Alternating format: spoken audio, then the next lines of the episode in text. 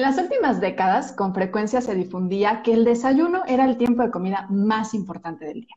Este mensaje pasó de generación a generación por muchas décadas y no solamente pasaba porque los abuelos, los maestros, los hijos se lo fueran pasando a otras generaciones, sino también los mismos profesionales de la salud fuimos parte de los que hablábamos y decíamos que el desayuno era el tiempo de comida más importante.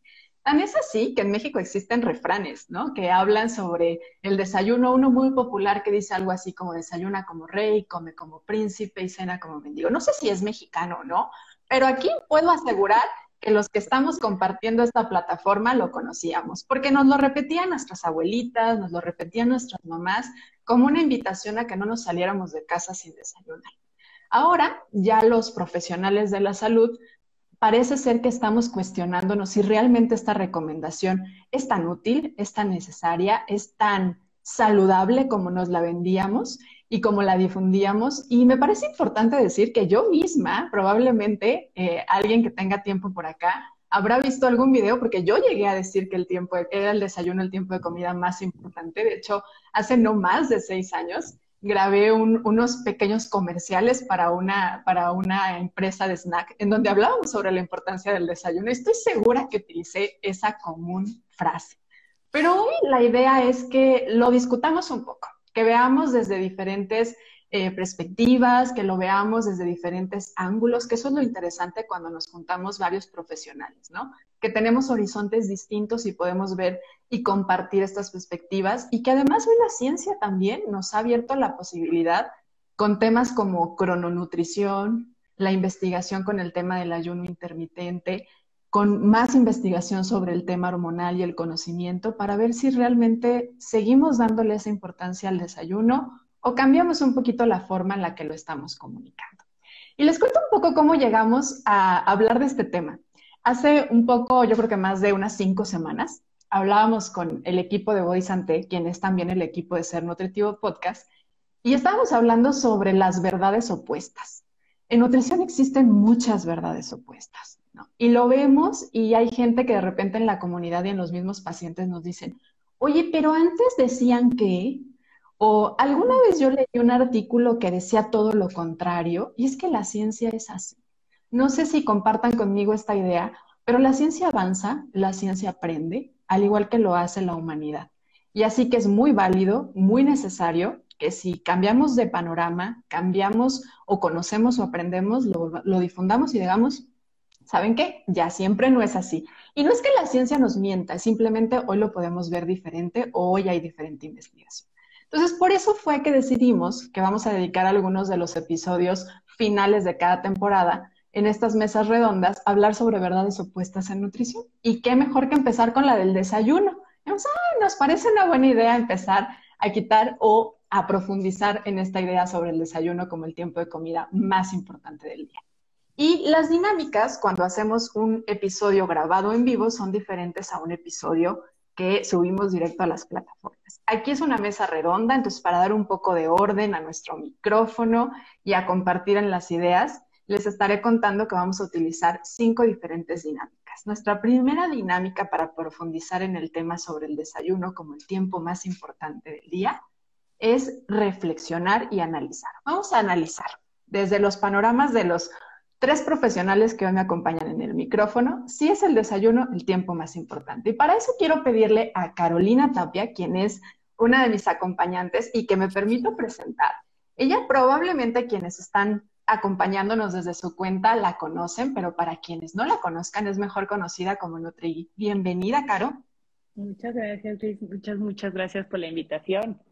Muy contenta de compartir contigo y para empezar a reflexionar y analizar, Caro, Popularmente creo que se habla mucho del desayuno y creo que muchas veces este tema de, las ideas que se tenían sobre el desayuno como el tiempo más importante del, día tenían ciertos fundamentos, ¿no? ¿Cuáles eran? O sea, ¿por qué, por, qué nos ¿por qué nos lo creímos por tanto tiempo? O sea, ¿qué había de fundamentos como para decir, sí, tal vez por eso creíamos que era importante? Híjole, es, es, un poco complicado decir cuál era el fundamento principal, porque es que fue primero el huevo o la gallina. Eh, hay, hay parte de, de, la historia del desayuno que nos habla, que los estudios donde decían que el desayuno era lo más importante del día, estaban patrocinados por la industria de los cereales del desayuno, ¿no? Entonces es como, híjole, hace años no nos dábamos cuenta que teníamos ese conflicto de interés, ¿no? Obviamente yo te pago un estudio y yo voy a decir que soy la nutrióloga más chingüengüenchona de la cuadra, pero pues eso no quiere decir que sea totalmente verdad, o sea, yo la adecuada para, para algún paciente. Eh, con esto también eh, creo que tenemos esta idea de que tenemos los inicios siempre tienen que ser súper grandes y súper importantes y tenías que empezar el día con 100 de pila y 100 de energía y ¿qué te daba 100 de pila y qué te daba 100 de energía? Un súper desayuno que contuviera, ya sabes, ¿no? Que, bueno, que contenga más bien este, todas las vitaminas y minerales sabidos así por haber y aparte pues uno se acaba de despertar y está cansado, entonces algo rápido, entonces son como muchas cuestiones ahí que tendrían que ver eh, desde la perspectiva que yo conozco, pero seguramente mis colegas tienen alguna otra perspectiva. ¿Qué fundamentos creen que hacía? A ver, Marce, Marce y Per. Pues sí, yo, yo estoy de acuerdo con lo que menciona también Caro, porque mm, pues sí va muy, muy relacionado con lo que la industria alimenticia pues nos estaba ofreciendo, que tenía que ver con estos productos, cereales, jugos, eh, harinas refinadas, o sea, cosas que son rápidas de prepararse o de servirse y también rápidas de absorberse, ¿no? Pensando en que necesitas como energía de rápida absorción o muy al instante.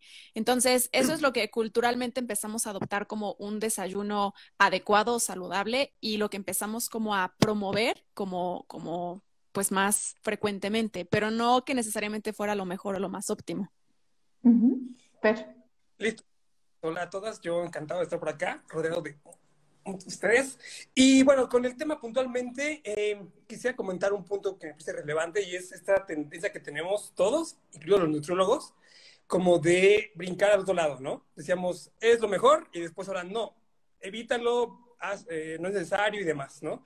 Y creo que mucho aquí, resumen de nutrición, es depende, ¿no? Los contextos que siempre nos van a marcar todo. Pero en este caso me gustaría jugar como abogado del diablo y defender un poquito, ¿no? De dónde viene esa, esa parte. Creo que eh, de alguna forma a mí me parece sí un, un, tema que, más que el tema de si hacerlo o no hacerlo, hay que hacerlo bien, ¿no? O sea, hablábamos de que no es importante o que todos son importantes, ¿no? Y de ahí va un, poquito, un poco esa parte de, de cómo está hecho, cómo se maneja, porque nos lleva de nuevo al tema de dinámicas, tiempos, eh, actividades sociales, este, cuestiones socioeconómicas inclusive. Y bueno, esa parte me gustaría como defenderlo un poquito y sobre todo evitar esta parte de brincar de él, no lo hagas, hazlo siempre, ahora no lo hagas. Entonces, quizá y meter un poco de debate y de controversia a la decisión. Claro, estos extremos a donde tenemos a irnos, ¿no? todo en el tema de la difusión. Y aprovechando que Fer se quedó con el micrófono, lo presento, él es Fernando Pérez Mesa, él es nutriólogo y aparte hace unos suplementos, le sabe el muchacho, es muy bueno en la investigación y en el tema hormonal y por, justamente por ese estudio que tienes y gusto que tienes por las hormonas, hay una pregunta que preparamos para ti, Fer, para poder analizar.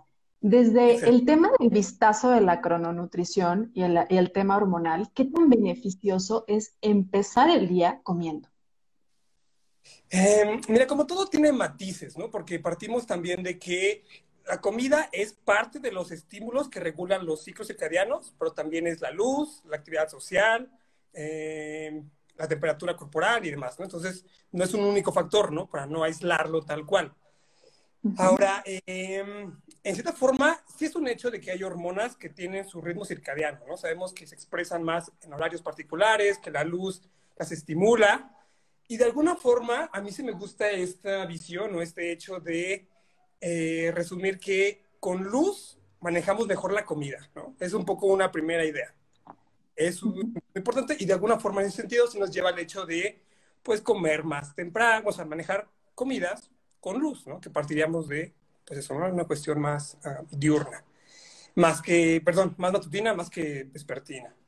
Uh, ahora, en cuanto a beneficios, como siempre también va a estar sesgado por el factor de que se come, pero en general esta idea me gusta dejarla ahí en el aire, como de con luz nos suele ir mejor con la comida, ¿no? Capacidad digestiva y demás que va por el estilo. Y quizá que un punto importante que también me gustaría señalar es de quitar eh, solamente el foco de algo que yo he visto mucho, que es engordar o no engordar, ¿no? Como que el criterio ha sido de, en la noche, la comida, la fruta, lo que sea, no engorda, ¿no? O cenar pesado no engorda, importa tus calorías. Y creo que ese, ese enfoque de engordar o no engordar es muy limitado y hay aspectos que pueden ser más relevantes, ¿no? Quizás cenar mucho altera tu sueño, tus sueños importan a nivel metabólico, a nivel de salud. Y quizá un poco por esa parte, ¿no? Como de no, quitar, no poner ese foco en el tema de su efecto en el peso corporal, tal cual de, de las comidas.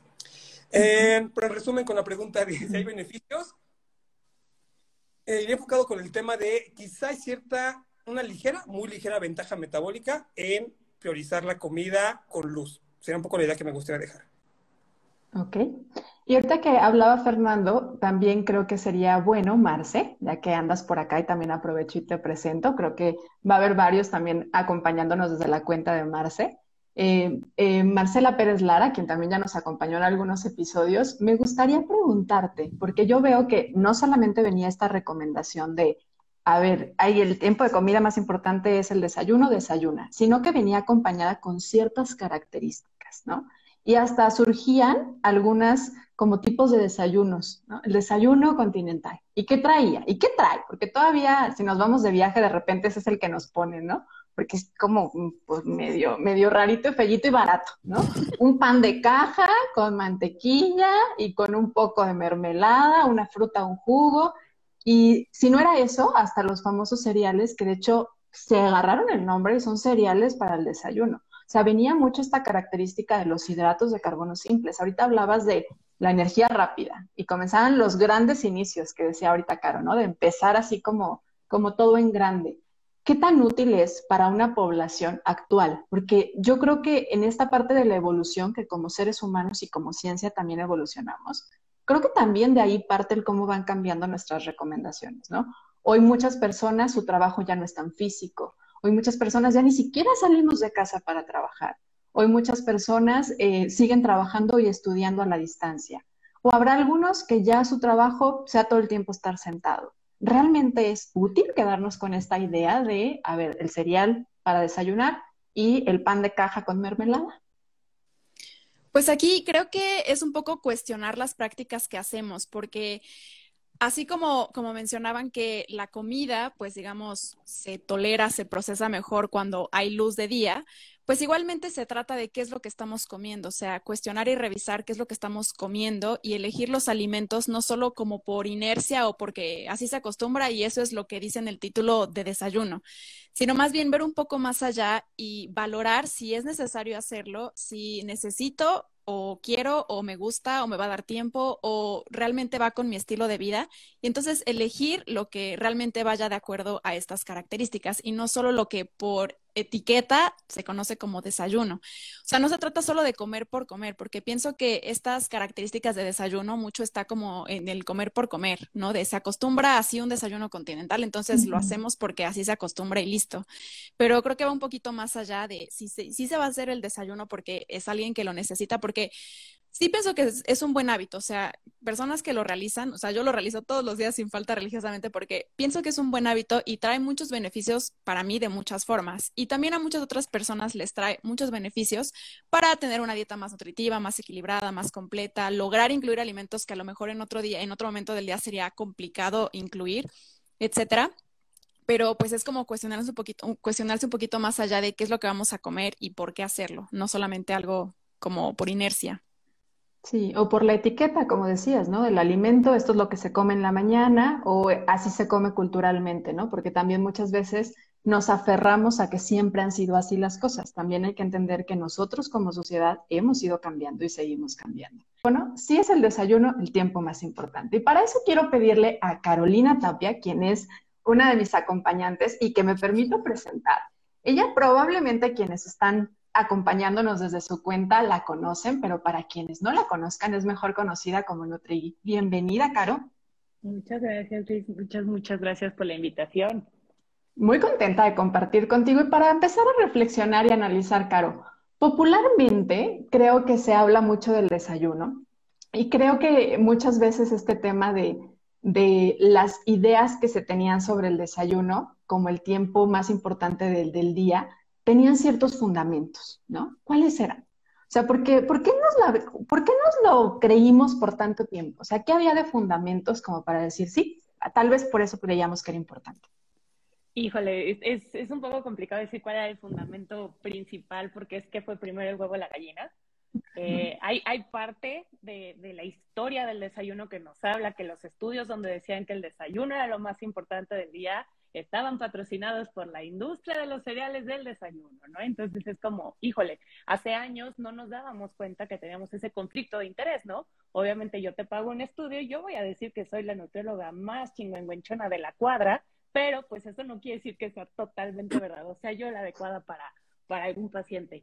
Eh, con esto también eh, creo que tenemos esta idea de que tenemos los inicios siempre tienen que ser súper grandes y súper importantes y tenías que empezar el día con 100 de pila y 100 de energía y qué te daba 100 de pila qué te daba 100 de energía un súper desayuno que contuviera, ya sabes, ¿no? que bueno, que contenga más bien este, todas las vitaminas y minerales sabidos y por haber, y aparte pues uno se acaba de despertar y está cansado, entonces algo rápido, entonces son como muchas cuestiones ahí que tendrían que ver eh, desde la perspectiva que yo conozco, pero seguramente mis colegas tienen alguna otra perspectiva. ¿Qué fundamentos creen que hacía? A ver, Marce, Marce y Per. Pues sí, yo, yo estoy de acuerdo con lo que menciona también Caro, porque mm, pues sí va muy, muy relacionado con lo que la industria alimenticia pues nos estaba ofreciendo, que tenía que ver con estos productos, cereales, jugos, eh, harinas refinadas, o sea, cosas que son rápidas de prepararse o de servirse y también rápidas de absorberse, ¿no? Pensando en que necesitas como energía de rápida absorción o muy al instante. Entonces, eso es lo que culturalmente empezamos a adoptar como un desayuno adecuado, saludable y lo que empezamos como a promover como, como pues más frecuentemente, pero no que necesariamente fuera lo mejor o lo más óptimo. Listo. Hola a todas, yo encantado de estar por acá, rodeado de ustedes. Y bueno, con el tema puntualmente, eh, quisiera comentar un punto que me parece relevante y es esta tendencia que tenemos todos, incluidos los nutriólogos, como de brincar al otro lado, ¿no? Decíamos, es lo mejor y después ahora no, evítalo, eh, no es necesario y demás, ¿no? Y creo que mucho aquí, resumen de nutrición, es depende, ¿no? Los contextos que siempre nos van a marcar todo.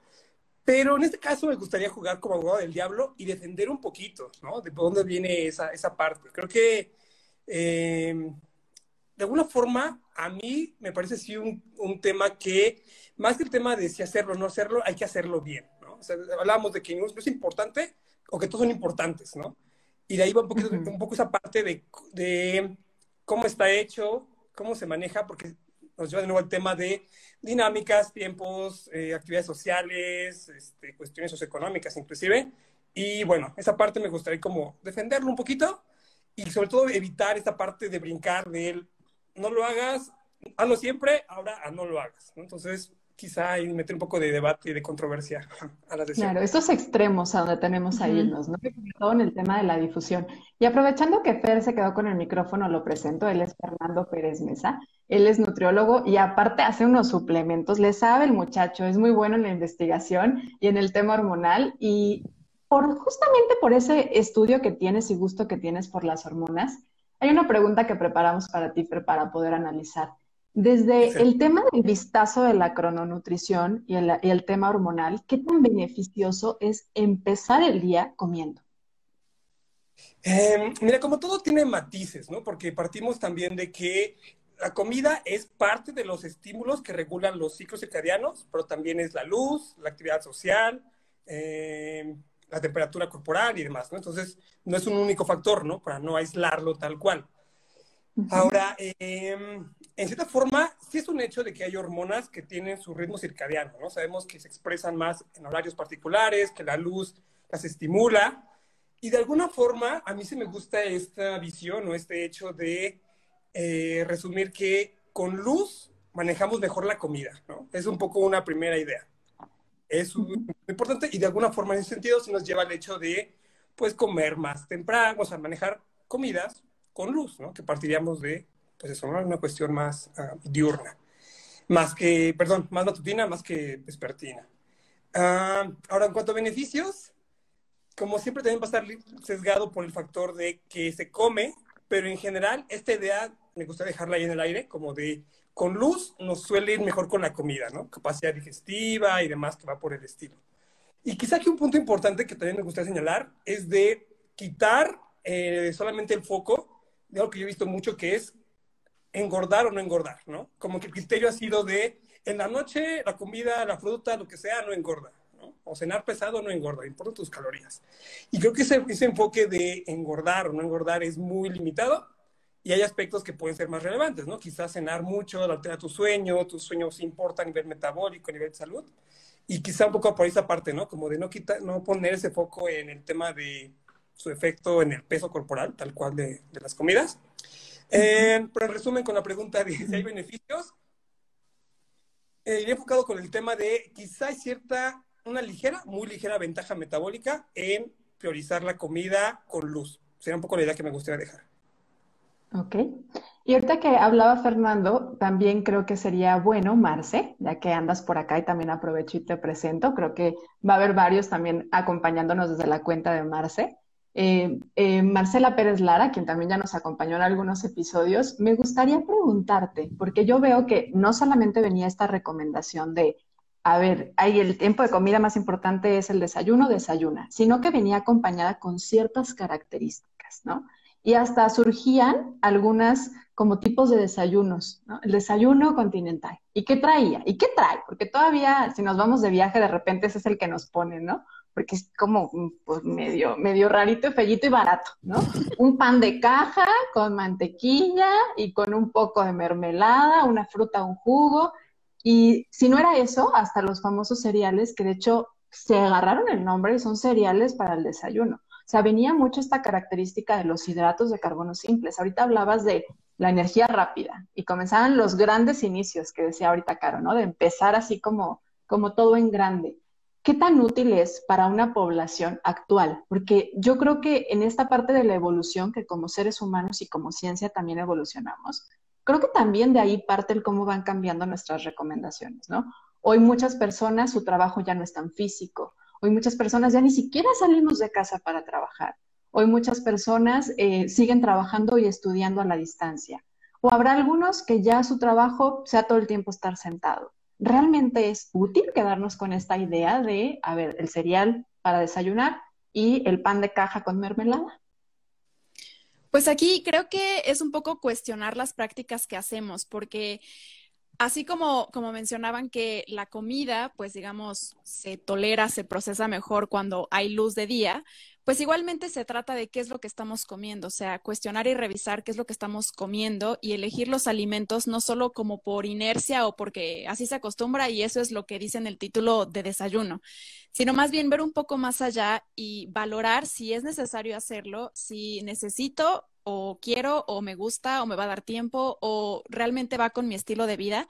Y entonces elegir lo que realmente vaya de acuerdo a estas características y no solo lo que por etiqueta se conoce como desayuno. O sea, no se trata solo de comer por comer, porque pienso que estas características de desayuno mucho está como en el comer por comer, ¿no? De se acostumbra así un desayuno continental, entonces lo hacemos porque así se acostumbra y listo.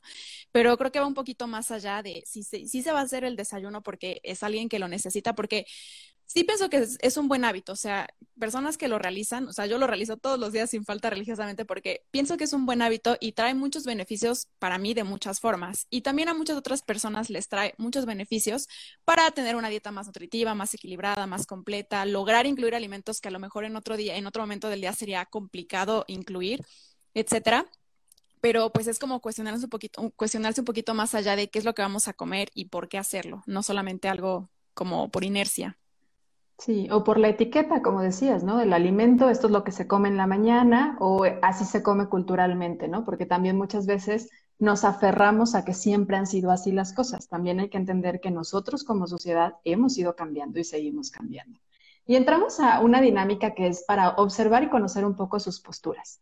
Y para esta dinámica voy a darles como una, una, una idea popular que se dice en las redes sociales, porque aprovechando que estamos en las redes sociales, y les voy a pedir que me digan de uno a uno, digo, voy a empezar a darles un, nombre de quién va a ser su idea popular y eh, me digan si están de acuerdo o no y por qué. Entonces, esto es para ti, Caro. El desayuno debe aportar el 20% de la energía de todo el día. ¿Estás de acuerdo o no estás de acuerdo? ¿Y por qué? ¿no? Porque depende. Ah. Como todo en nutrición. Loro aprende a decir depende y se convierte en nutriólogo. No, depende mucho de la persona, porque si a mí me dices el 20% de las totales, de nada más los carbohidratos, de nada más lo que necesita basal, etcétera, y no basarnos solamente en calorías.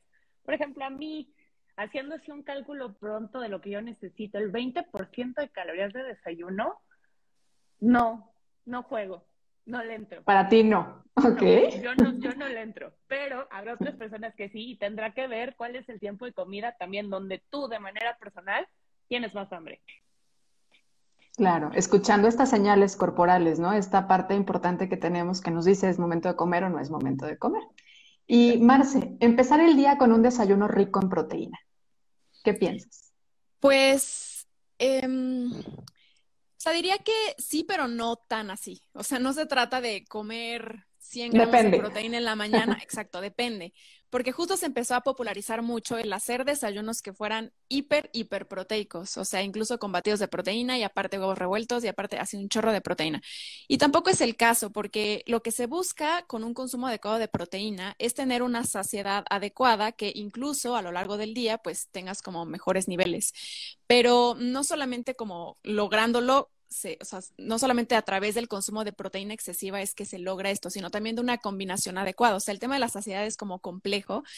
Y pues hay ciertas hormonas que se van liberando según el, el, la ingesta de diferentes nutrientes. O sea, también tiene que ver la cantidad de fibra, también tiene que ver la proporción de los otros nutrientes, la cantidad de, eh, de grasa y también de proteína. Entonces, pues no solamente es como un nutriente, sino más bien un desayuno más balanceado que aporte de todo y también una proporción adecuada. O sea, no tiene caso hacer un desayuno solo proteína, hiperproteico, pero disminuido en absolutamente todos los otros nutrientes.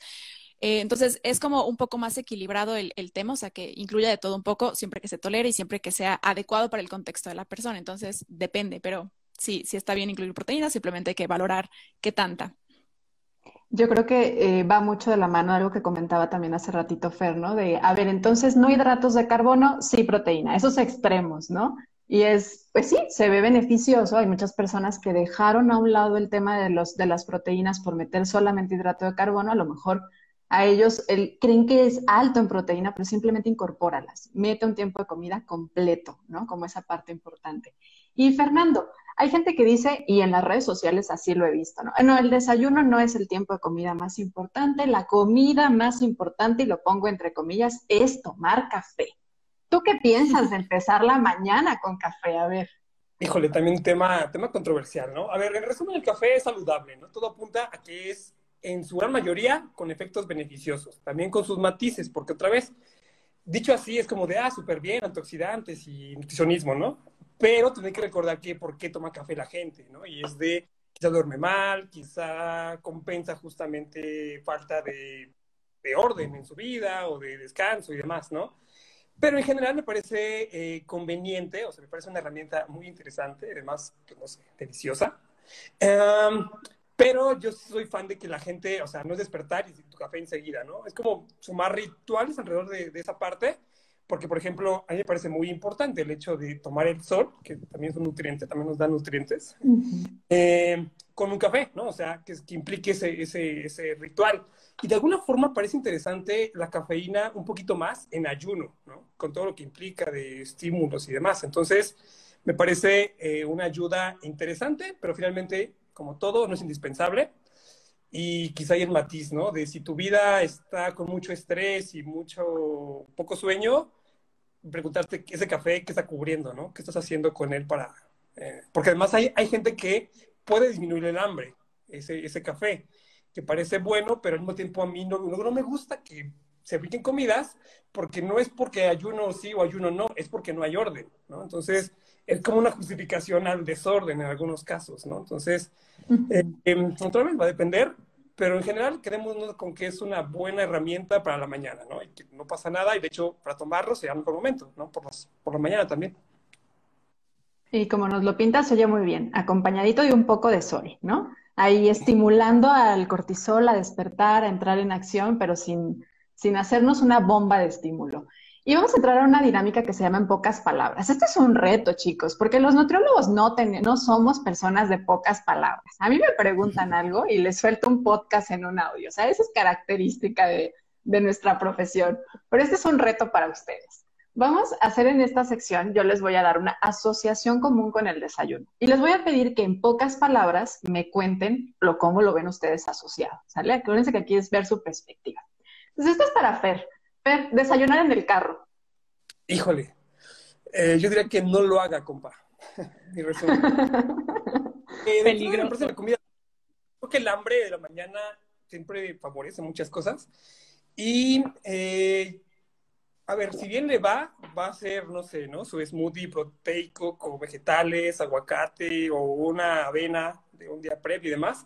Pero si, si alguien come así, va a comer lo que sea y mal seguramente, ¿no? Entonces, por eso es mejor, yo sí soy más de la idea de, si no tiene una comida de equilibrio, mejor no la hagas. Espérate con calma a sentarte y comerla con calma y placer y demás, porque ahí no te conectas con la comida, ¿no? Entonces, mejor ahí tómate el café en el camino y llega a cenar bien. Entonces, por eso es de que mi consejo es, no lo haga, compa.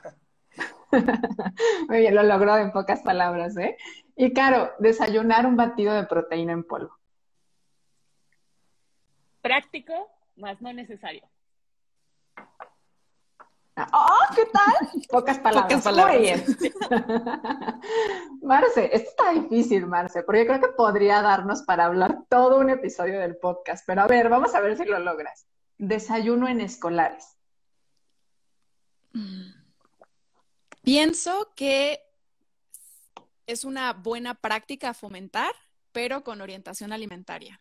O sea, no gansito y Coca-Cola porque religiosamente así se acostumbra, sino hacerlo de un buen hábito, porque igual se ha estudiado que los niños que desayunan tienen un mejor desempeño, un mejor rendimiento, una dieta más completa. Entonces, mandaron un niño a la escuela donde va a estar a lo mejor siete horas tratando de concentrarse en el salón o que todavía va a estar en los honores a la bandera sin desayunar, pues no me parece como la mejor práctica, pero sí, tal cual, o sea, hacerlo bajo una supervisión eh, nutricional, que exista cierta orientación por parte de un nutriólogo. Que entre el tema de la calidad, ¿no? Que yo creo que es un puntazo importante de la nutrición. Muy bien, también lo logró, también lo logró. ¿Qué tal? Bravo por estos nutris que sí saben dar mensajes claros y precisos. Y en esta, aquí sí los voy a dejar que se explayan lo que quieran. Aquí sí tenemos más tiempo para hablarlo. Es porque justamente la intención de esta es que reflexionemos. O sea, invitarlos a, a que nos apoyen a reflexionar sobre la hora del desayuno, Fer. Híjole, eh, como todo va a depender también a que te levantes, ¿no? O sea, partimos de, esos momentos dinámicas, ¿no? Hay gente que se para a las 5 de la mañana y ya tiene hambre, ¿no? Hay que también ver esos, esos elementos. Pero en general, eh, creo que como todo, esta cuestión de retomar la importancia va ligado, a mi parecer, sí con lo que hay en el plato, pero también el cómo se come, ¿no? Como que es difícil separar esa, esa, esa relación. Entonces, ¿a qué hora comer? Yo diría que cuando puedas sentarte a disfrutarlo, porque de nuevo, ¿no? Yo soy fan de desayunar y prefiero, este, no sé, no comer nada, esperarme a llegar al restaurante, que tarde mucho en, en, servir, pero comerlo y con el placer que genera para mí el desayuno, ¿no? Como que esa hambre matutina da un toque muy particular. Eh, y de alguna forma sería eso, ¿no? Comerlo sentado y con calma para poder disfrutarlo. Cuando puedas conseguir eso, es que te sugeriría desayunar, ¿no? Comentamos del carro, que no lo veo como una buena, una buena opción. Em, y en general, pues eso, o sea, quizá como consejo, a mí en lo particular, sí me parece interesante esa parte de proteína, esos 30 gramos que quizá se llegan a hablar en algunos estudios, incluso hasta el tema de del sabor, si es salado o dulce, ¿no? Hay como también detallitos de que puede ser ligeramente más saciante al ser salado. Y a ver, quizá en, alguien que tiene sus mecanismos regulados con peso normal no va a notar diferencia, pero en enfoques, digamos, clínicos, terapéuticos, me parece interesante que justo sea eso, o sea, en vez de nada más hacer yogur con semillas, esperarte a sentarte con calma, si puede ser después de levantarte dos, tres horas, y eh, buscar eso, una fuente de proteína, vegetales, carbohidrato, grasa, pero esa, esa cantidad que esté ahí como buscando ese efecto, salado si se puede, o combinar ahí esos elementos y ver cómo te va, ¿no? Pero finalmente es como la idea de hacerlo con calma y disfrutándolo, que es una parte muy importante.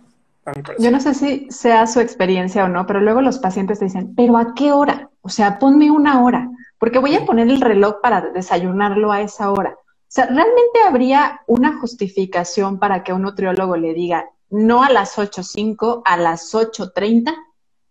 Pues si tomas un medicamento, igual y sí, ¿no? Pero... Bueno, La levotiroxina. Eso sí. Sí si el paciente tiene un tema en esta cuestión de eh, neurodivergencias, por ejemplo, que se le olvida todo, que se le va la onda, que no se hace tiempo, que tiene un trabajo demasiado exigente, sí este tipo de cuestiones, sobre todo en pacientes a lo mejor con TCAs, manejas mucho con el psicólogo, te vas a hacer un espacio, porque claramente, en, eh, hablando específicos en TCAs, tu prioridad tal vez no es comer por algunas otras cuestiones muy específicas. Entonces es necesario generarte, como dice Fer, el tiempo, ¿no? O sea, sí, sí a lo mejor no necesitamos que sea 8.40, pero como a qué hora consideras tú que podrías dedicarte. Esto también a, ligándolo con la parte de cognitivo conductual, que es algo que muchos pacientes también tienen que arreglar desde la psicología, que es como claro. hacer un Sí, a lo mejor, a lo mejor con personas que tienen como un patrón de alimentación muy desorganizado, o sea, que no tienen alguna estructura, o sea, ninguna estructura,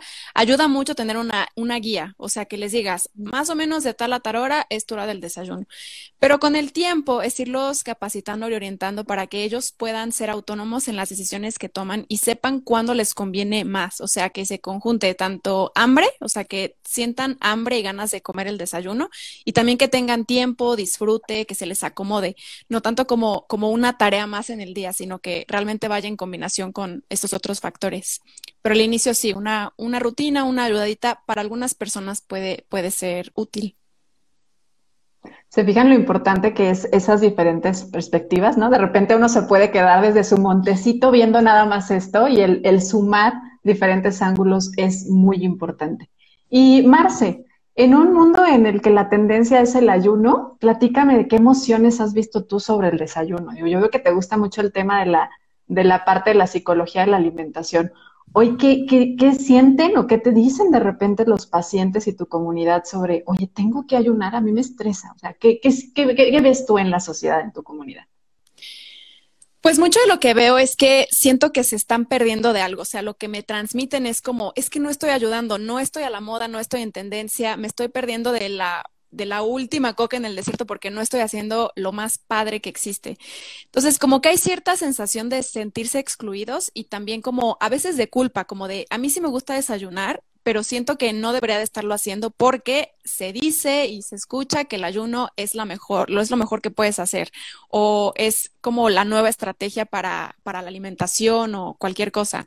Entonces, eso es lo que más veo, como sensación de culpa o sentir que se están perdiendo de algo o que como relacionado a la pérdida de peso, porque todavía se ve muchísimo como en cultura de dieta, en eh, querer bajar de peso con cualquier alternativa o cualquier situación, es como lo que les falta, ¿no? Es que ya hice todo, ya me quité todo, me queda solo el ayuno. Entonces, pensar que esa es como la estrategia que ahora sí voy a lograr para bajar tantos kilos, pasa eso mucho. Entonces, deja de hacerse una estrategia funcional o algo que pueda adaptarse con beneficios, sino más bien desde el lado de la pérdida de peso y tampoco es la, eh, función del ayuno, o sea, tampoco se hace para ese motivo.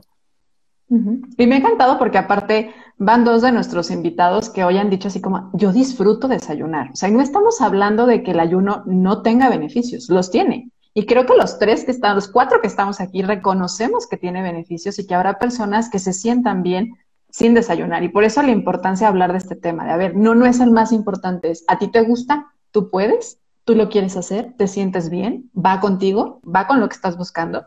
Pero habrá quienes lo disfruten y denle, pero sin esa connotación de lo mejor o lo peor, ¿no? Y claro, desayuno y ayuno eh, y ejercicio matutino, perdón, se me quedó el ayuno aquí en la cabeza. Pues es que también tiene que ver, ¿no? Habrá pacientes que llegan y dicen, Caro, el ejercicio se hace en la mañana o en la tarde. Desde mi perspectiva, ¿cuándo tienes tiempo? Comenzamos uno, ¿no? Dos, eh, ok, pon tú que lo haces en la mañana el ejercicio, ¿en ayuno o no en ayuno? Y como todo, y yo siempre les digo en mis redes sociales, depende. Si a ti el desayunar en forma como a ti te gusta, ¿no? Vamos a decir, pues a lo mejor un huevito y un pan y algo de verdurita, ¿no? Ponle algo así, un huevito a la mexicana con pan tostado. ¿Te va a sumar a tu entrenamiento? ¿No sientes que banda de huevo ahí diciendo, ya les voy por fuera, ya voy a salir, ya llegué? ¿O te va a sumar a tu entrenamiento? Y es algo que se va aprendiendo y depende de cada persona. A mí de manera personal, no me suma a entrenar en la mañana pero porque a mí me gusta andar en clases de flex contorsionándome y ya quiero ver andando parada de manos con un licuado adentro del estómago. Nos va a ir muy padre en la clase. Entonces, es de cada paciente, considero yo, dependerá y también dependerá qué te vamos a mandar. Si lo que vas a hacer es un supercardio intensísimo, pues entonces voy a tomar en cuenta que a lo mejor necesitas una carga de energía que se utilice rápido, porque a lo mejor te vas a aventar tus kilómetros que estás sumando esa semana, porque ya viene el maratón de la Ciudad de México. Bueno, no, estos ya se están descansando, pero es mucho de cada paciente, de cada persona. Sí, muy de acuerdo. Y en Ser Nutritivo Podcast, y ya se la saben porque ya han sido invitados, creemos que la nutrición es física, mental y espiritual. Y entonces cambiamos un poquito la, la pregunta que hacemos al final. Y ahora me gustaría preguntarles, ¿qué características debe tener un desayuno para nutrir tu cuerpo? Y esto es para ti, Fer. O sea, para ti, ¿qué debe de tener? Para ti, para ti tu cuerpo. ¿Qué debe de tener un desayuno para sentirte bien nutrido? Porque esta, esta pregunta es para obtener ideas. Híjole, mira, un poquito en ese sentido también, digamos, de tecnicismo. Eh, también hay como detalles que se han visto de ciertos nutrimentos con efecto eh, a nivel de economología, ¿no? Por ejemplo, la lucina puede ser por la mañana y el triptófano por la noche y demás.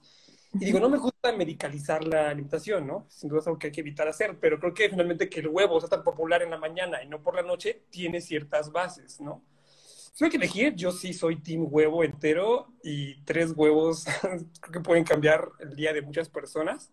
Y quizá por ahí, ¿no? Yo siempre hablo de proteínas vegetales y pon lo que tú más quieras, después hay para completar tu desayuno. Y ya por ahí mi desayuno perfecto, ¿no? Eh, huevos con, vegetales, que además se van súper bien en sabor y demás. Y después tú jugar con lo que quieras ahí comer de carbohidrato, de grasa extra para tu, tu esquema. Fruta también me parece una excelente opción. Tu café y listo, tienes para comenzar tu día eh, pues al 100, ¿no? Quizás me gustaría meter ahí detalles ahí más especiales. Eh, hablaba del tema de un poco de caminata con sol que de nuevo pues, un nutriente interesante que también nos estímulos.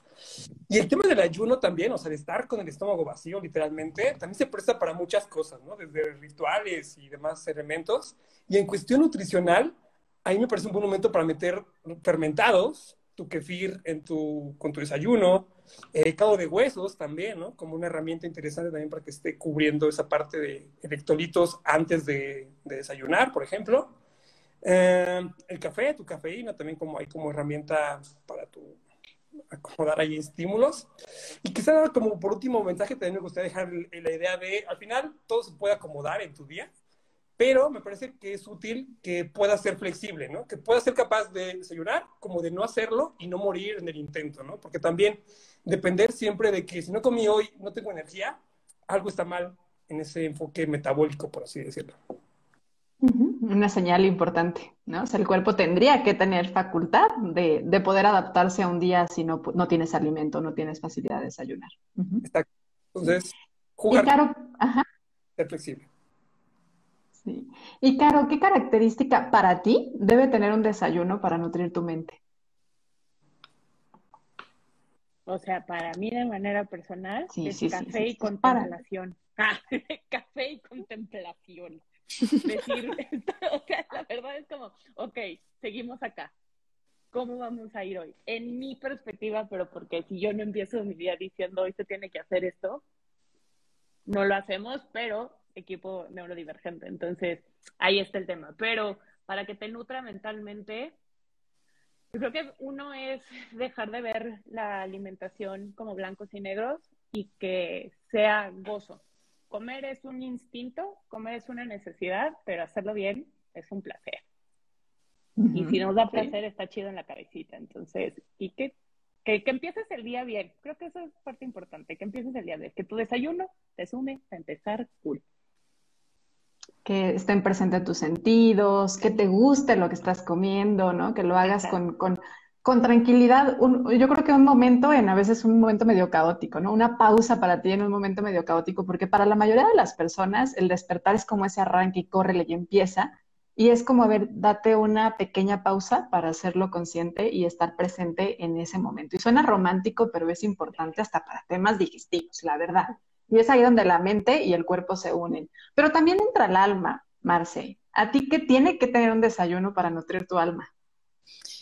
Pues a mí me encanta hacer combinaciones de diferentes sabores y de diferentes texturas y de muchas cosas. O sea, yo sí soy de las que les gusta desayunar Sí, los huevos revueltos con fruta, pero aparte un café que es caliente, pero aparte algo fresco que es fruta, pero aparte un toque dulce y hasta una galletita para el café. O sea, como que me gusta mezclar varias cosas porque sí me doy el tiempo. O sea, el desayuno es el momento del día, yo creo, o el tiempo de comida en el que más tiempo me doy para prepararlo, para pensar qué me voy a hacer. O sea, despierto con entusiasmo de prepararme algo rico. Entonces, me gusta combinar sabores y me gusta eh, poner em, como un plato pues con texturas, con colores, o sea, como más, más variado. Eso me nutre de muchas formas porque lo disfruto mucho eh, y me sacia bastante bien. Entonces, creo que esas son las características, combinar varios sabores, varias texturas, diferentes tipos de alimentos.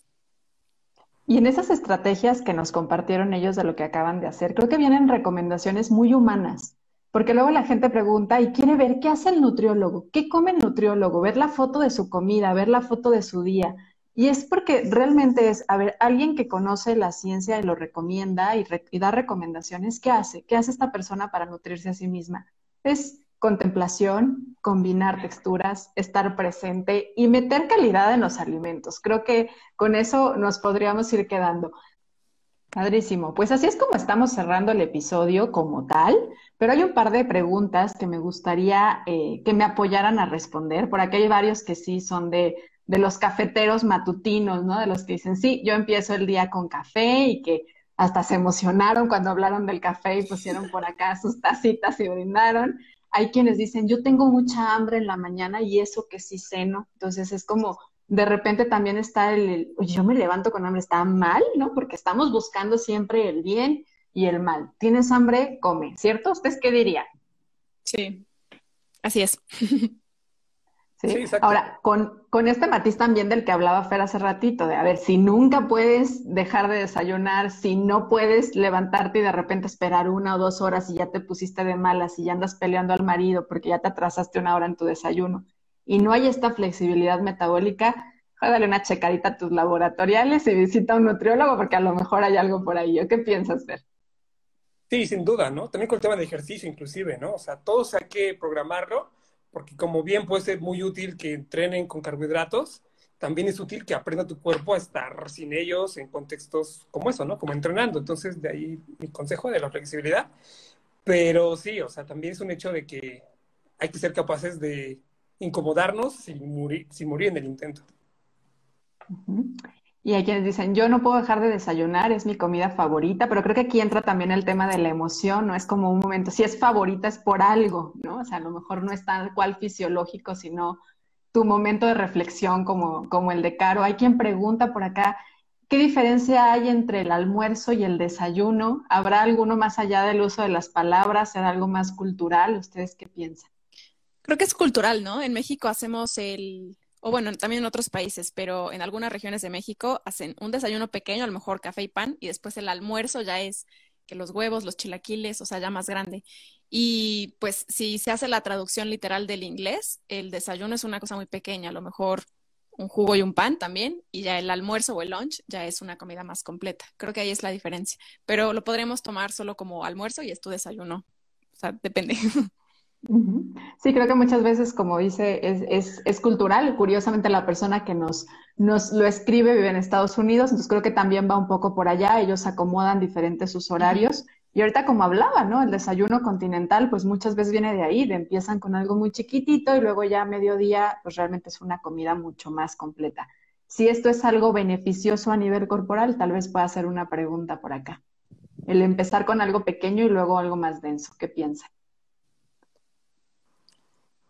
Pues creo que también, o sea, digo, es una manera como de distribuir la comida, yo pienso.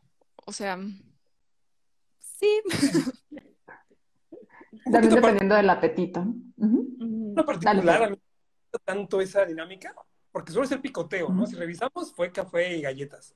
Y quizás estoy sesgado, sí. con temas de insulina y demás.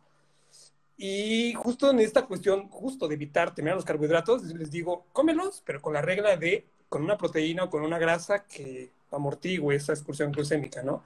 Y con que ese picoteo, que suele ser en el día a día galletas, pan, café, yogur con fruta y demás, creo que tiene sus sesgos, ¿no? Se tiene su impacto no tan positivo en contextos o poblaciones como estas, ¿no? De ahí quizá digo que hablo de mi sesgo. Por eso no me encanta esa, esa visión, ¿no? Dicen, ah, me comí un café con una fruta y, y, una galleta. Y es de, no, mejor espérate a comértela como postre después de tus desayunos de huevitos, ¿no? Pero entiendo que, o sea, de ahí mi punto de en esta cuestión de control glucémico, donde soy muy fan, no me gusta ese, consejo de que estén picando algo para después comer en forma. Es, espérate, toma asiento y yo así come en forma. Pero obviamente que el contexto va a mandar ahí, ¿no? Claro, sí, porque a lo mejor es una persona, no sé, ahorita pienso en algunos pacientes, ¿no? Que luego son los que, es que mi café y mis galletas, y son personas que entran a trabajar a las 5, que son químicos farmacobiólogos, y es como, pues a las 5 no tengo hambre, pero sí hace frío y quiere un cafecito y pues el cafecito va con la galleta, reconociendo que si a lo mejor no es tu batalla el tema hormonal y el tema de la insulina y de la pues échale tu cafecito con tu galleta. Si es tu batalla, pues aprende a pelearla con mejores recursos como es el tema de la proteína, que ahí es donde aplica, ¿no? Hacen una, una extensa comentario, pregunta por acá, dice, a veces me cuestan los horarios de comida más el desayuno, porque empiezo a hacer otras cosas y lo dejo de lado, un poquito lo que hablábamos hace rato mentalmente me cuesta aprender que es algo importante. ¿Cómo toman esto los nutres?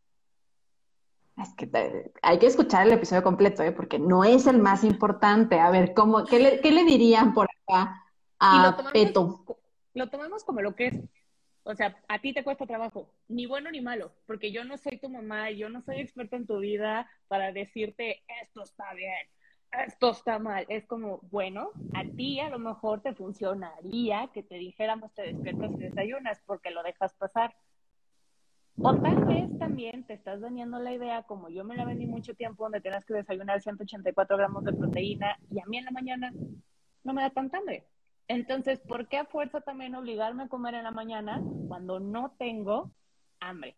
O sea, no es como para que me coma ciento 20 gramos de proteína, no. Yo puedo quedar súper bien con el famoso yogurt, frutita y semillas y llego perfecto a mi siguiente tiempo de comida. Donde sí tengo mayor hambre. Ahí sí, tráiganme todo lo que puedan y, y, doble de todo porque yo hago segundos platos a la de la comida. Porque siendo francos, el hambre no es algo como que lo dejo pasar, o sea, es incómoda. El hambre fisiológica es incómoda, duele te puedes llegar a sentir hasta como que la cabeza, como que no te sube el agua al tinaco, como que no reaccionas. O sea, no es como, ah, la dejé pasar. A lo mejor, si pasa mucho rato, tal vez tu cuerpo medio se adapte y busque otros recursos, pero va a haber cierta incomodidad, ya sea en el estómago, en alguna parte de tu cuerpo. Entonces, si a lo mejor no lo experimentas, tal vez no sea tan indispensable para ti.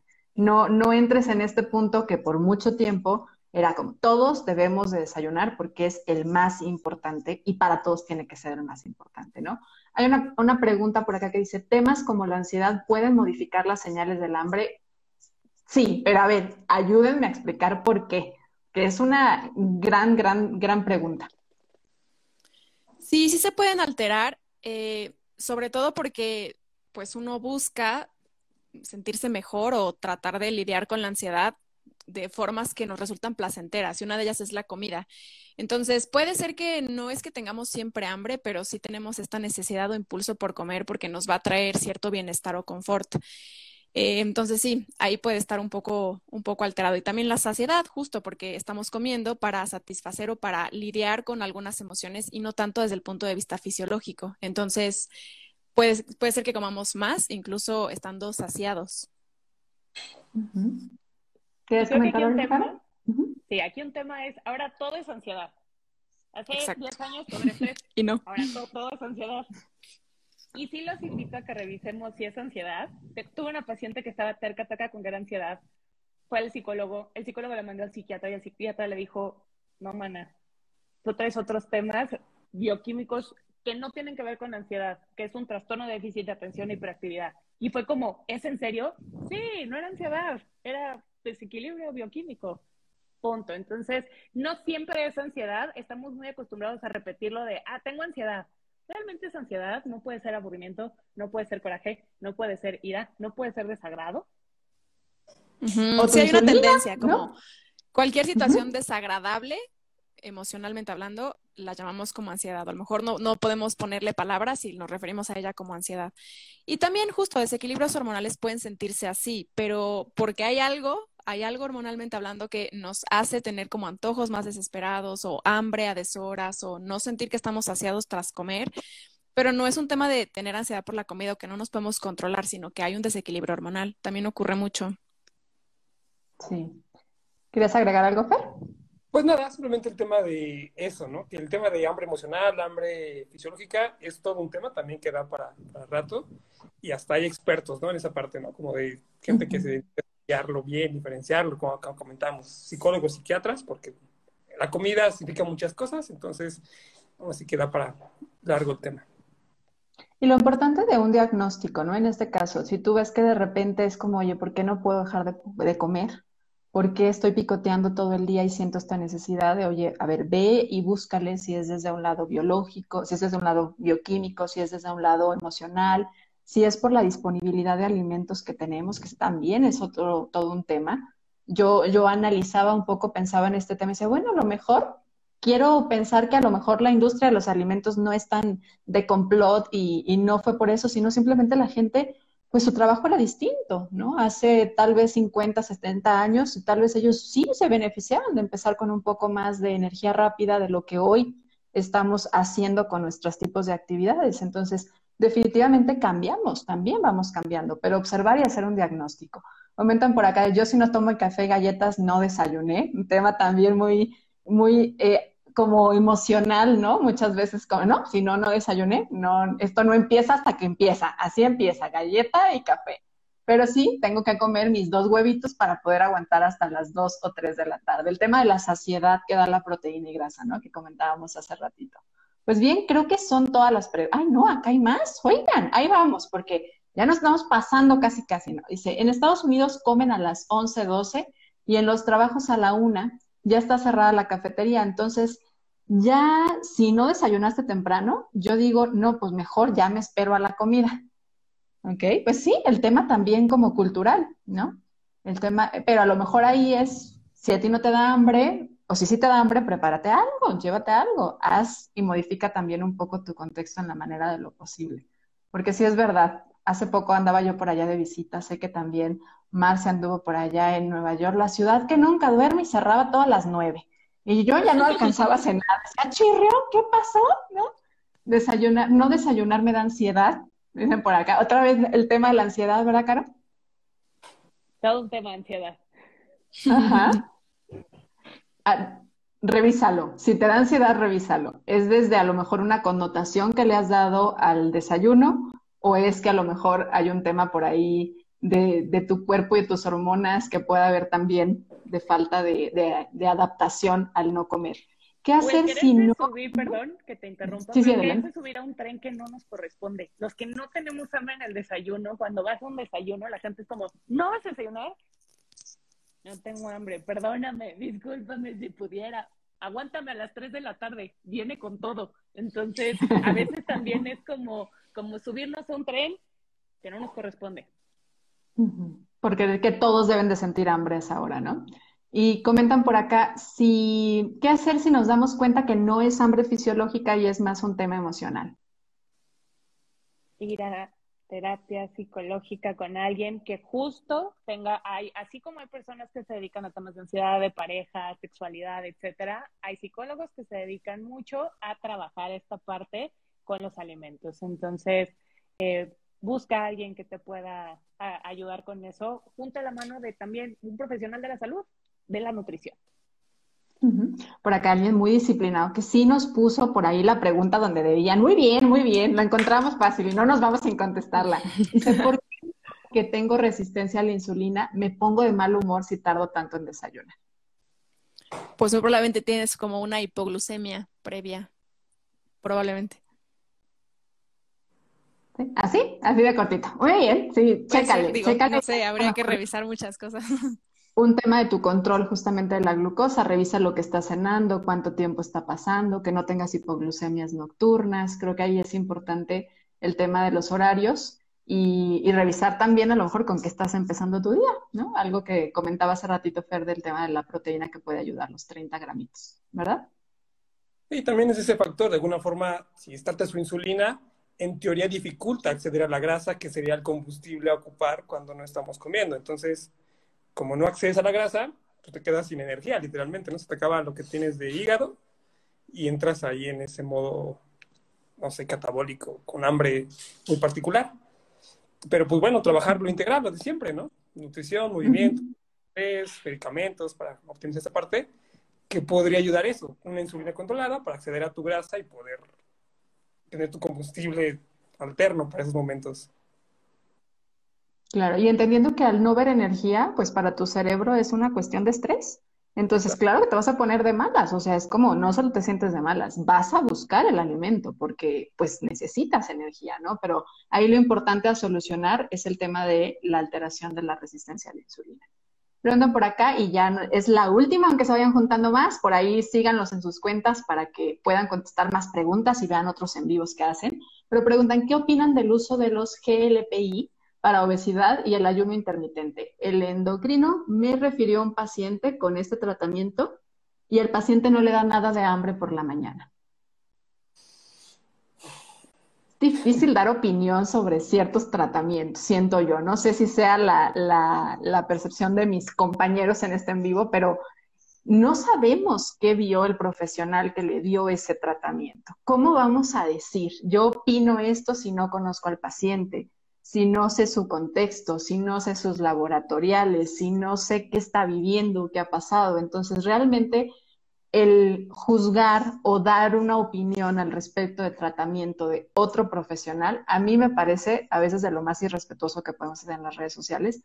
Entiendo que puede haber inquietud y ahí es donde entran las, ahora sí que el pedir una segunda opinión, tercera opinión, pero con alguien que te permita tener todo el contexto, o sea, que te va a realmente a obtener datos para poderte dar. Y tomando en cuenta que aún así, no sabemos qué horizonte vio la otra persona. ¿eh? O sea, ahí lo importante del trabajo multidisciplinario. Yo a veces prefiero y es como, a ver, voy a hablar con el endocrinólogo para que él me platique qué vio, porque el paciente a lo mejor no sabe, ¿no? Y a lo mejor ya desde ahí sí contarle. Y lo importante del el trabajo en equipo y de que el paciente también reciba cierta educación de por qué los tratamientos, por qué esta recomendación que te estoy dando. Esa es mi opinión. ¿Quiere alguien agregar alguna opinión al respecto? No, coincido. No, coincido también. Sí. Finalmente ellos vieron algo eh, que puede estar ahí y también el hecho de pues, hacerlo integral, ¿no? Porque finalmente luego son medicamentos que tienen el hambre, pero el problema no es el hambre, el problema es lo que estás comiendo cuando comes. Entonces, también que sea ahí el apoyo entre Nutri y endocrino. sí. Pues chicos, de verdad me encantó compartir este episodio en vivo con ustedes. Muchas gracias por siempre colaborar y agregar tanta, tanta información, tanta, de una manera tan bonita como lo hacen, a la también hacerlo desde esta plataforma donde buscamos divulgar, concientizar un poquito sobre todo lo que hace la nutrición desde diferentes perspectivas, desde diferentes ámbitos, mucho más allá de que si cambio mi tamaño del cuerpo, que si alguien lo quiere hacer no hay problema, pero que no es eso nada más la nutrición. Gracias por hacerlo posible en diferentes episodios y hoy a través de este en vivo. Y a quienes se sumaron el día de hoy en vivo a, esta, a esta grabación, muchas gracias. Se va a quedar por acá. También se va este en vivo a Ser Nutritivo Podcast que encuentran en Spotify y que encuentran en todas las plataformas donde escuchan podcast, la que tú prefieras, ahí nos vas a encontrar según yo en todas, espero sí siga haciendo su chamba mi plataforma de distribución. Ahí nos encuentran cada jueves, pero nos vamos a grabar la temporada número 8 de Ser Nutritivo Podcast, así que nos tardamos un par de semanitas y ya te estaremos dando fecha en la que regresamos con nuevos episodios cada jueves. Por lo pronto, estaremos compartiendo aquí en las redes sociales mucha tarea de episodios que tienes por leer, porque ya son ciento y tantos, ya le perdí la cuenta muchos temas que, escuchar, muchos profesionales grandes como los que hoy me acompañaron que comparten diferentes perspectivas y temas de la nutrición. Muchas gracias, chicos. Gracias por, gracias, por compartir. Gracias, Gris. gracias por invitarnos. Hasta pronto. Chao.